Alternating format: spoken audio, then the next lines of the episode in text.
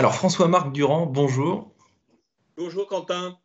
Alors est-ce que je peux vous demander une petite indiscrétion euh, pour commencer votre morceau de piano préféré, peut-être une image, un souvenir que, vous associez à un morceau de piano? Alors, euh, bon, beaucoup de piano, morceaux de piano que j'aime beaucoup, moi, parce que je suis pianiste. Mais euh, j'ai un morceau, c'est mon enfance. C'est, je, vivais dans une, famille. Il y avait à l'époque, vous savez, des, ce qu'on appelait des pick-up ou des, des tourne-disques, l'époque des micro-sillons. Et il y avait, euh, mon père aimait beaucoup les disques de jazz, il y avait beaucoup de, de, jazz, ma mère aimait beaucoup la chanson française. Et puis il y avait quelques disques classiques et il y en avait un que moi j'aimais tout, tout de suite, j'ai aimé la musique classique. Et c'était le concerto pour piano numéro 1 de Tchaïkovski, qui est évidemment très connu, qui est un must de, de la littérature pianistique. Et voilà, c'est drôle que vous me posiez cette question parce que il se trouve que je suis en train de préparer l'enregistrement de ce concerto. Voilà, donc je suis en train de réaliser un rêve d'enfance en, jouant ce concerto.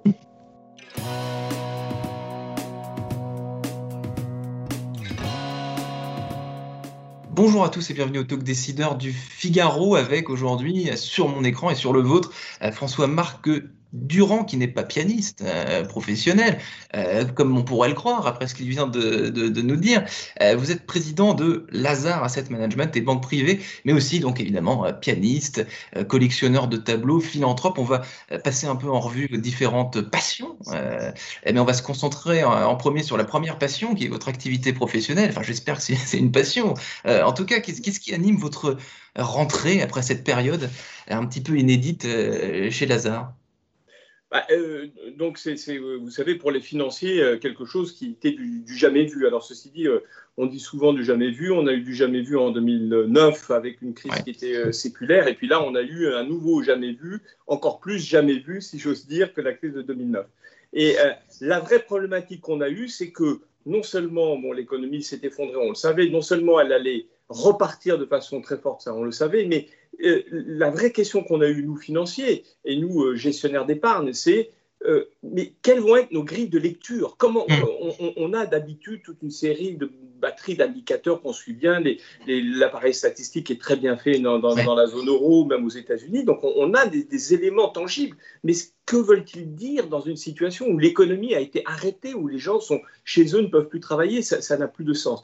Donc la vraie grosse question pour nous, ça a été ça tout au long de cette année et c'est aujourd'hui, maintenant que c'est la rentrée, maintenant qu'on est revenu quand même euh, dans, essentiellement euh, une grosse partie de l'économie est revenue au travail et fonctionne à nouveau, c'est hmm. évidemment la grosse question, c'est le rythme de retour à la normale. On sait que tout n'est pas revenu à la normale. On sait qu'il y a des, pardon, des secteurs. Le, rythme de retour à la normale et ces fameuses grilles qui en temps normal sont, fiables et qui ne le sont plus. Comment, à part quoi vous les avez remplacés Comment est-ce que vous, vous arrivez à prédire ou à, ou, à dessiner de façon euh, plus, plus, ou moins fiable ce qui va arriver à, court, moyen terme? Très bonne question. Alors, euh, en général, les, économistes et donc les financiers qui s'appuient sur l'économie euh, regardent la croissance du PIB d'un trimestre sur l'autre. Là, ça n'avait juste plus aucun sens parce qu'on savait que le PIB du deuxième trimestre allait euh, s'effondrer puisqu'on avait fermé l'économie, et j'allais dire de façon très volontaire. Et on savait aussi que quand on allait euh, euh, rouvrir l'économie, on ne savait pas exactement quand, mais on savait que ça durerait peut-être un mois ou deux, ce, ce, confinement, que l'économie repartirait de façon très très forte. Et donc on savait ça, cette séquence. Mais ce qu'on ne savait pas, c'était si on, on dit que l'économie a une taille 100 au 1er janvier, quelle sera sa taille au 31 décembre?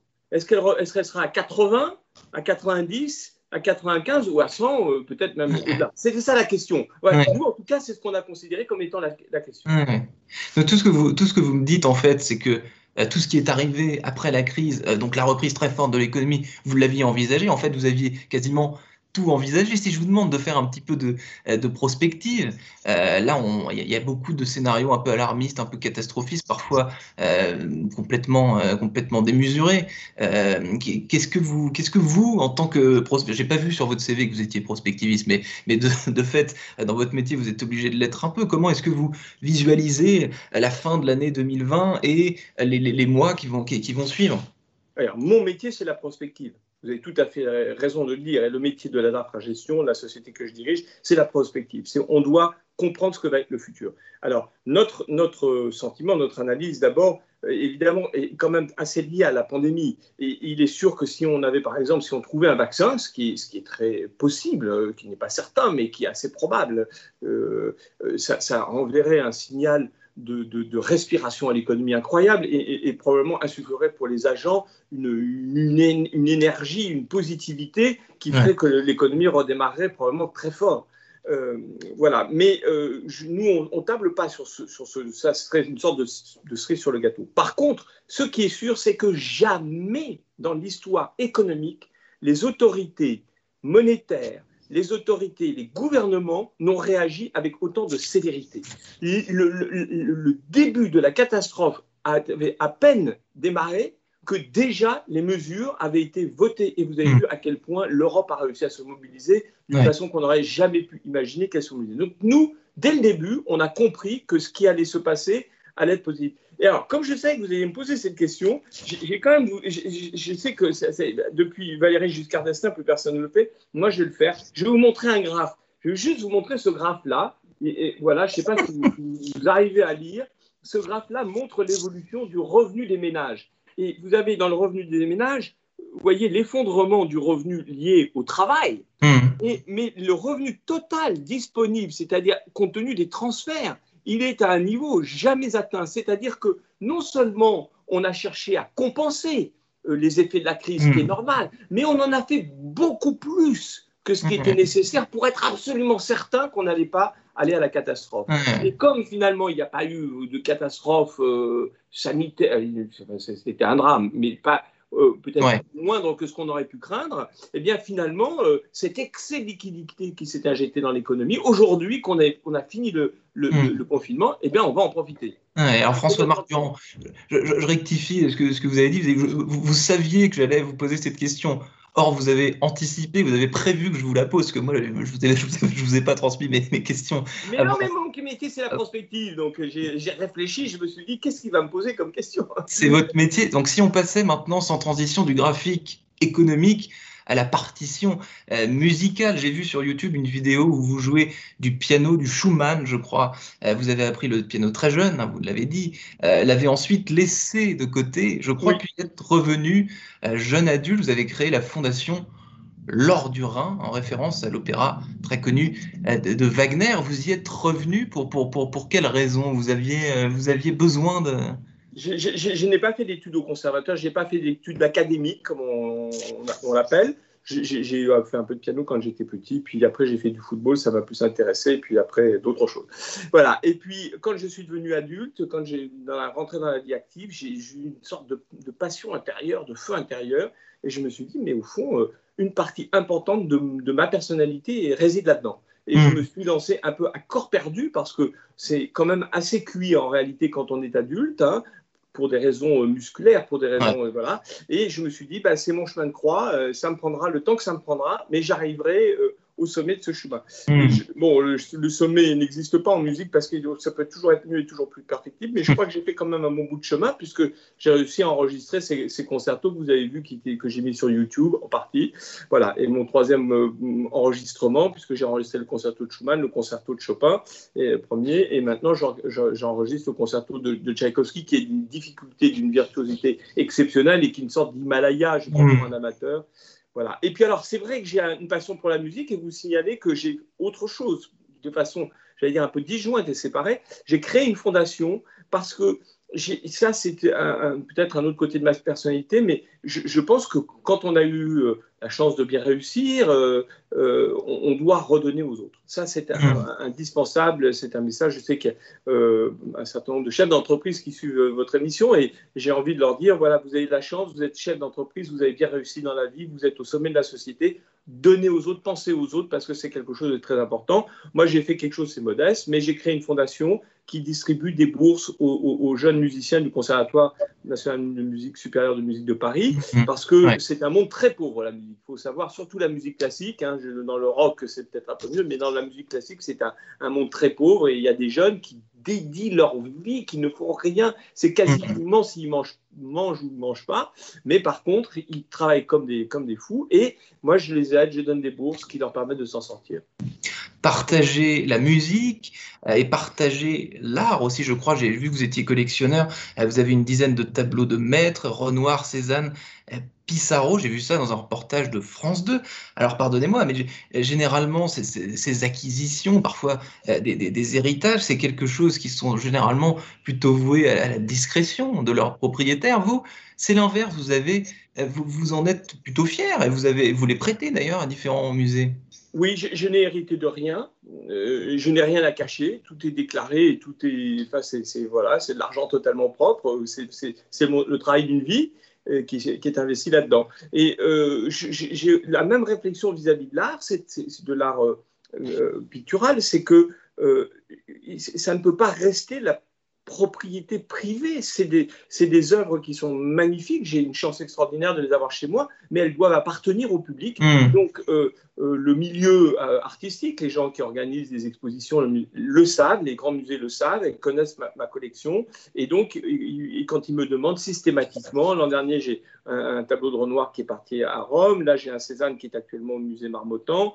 l'an dernier, il y a un an et demi, j'ai un tableau de Kokoschka qui est parti au musée Léopold, qui a organisé une grande rétrospective Kokoschka. Les tableaux sortent régulièrement et, et c'est normal. Je pense que c'est tout à fait normal.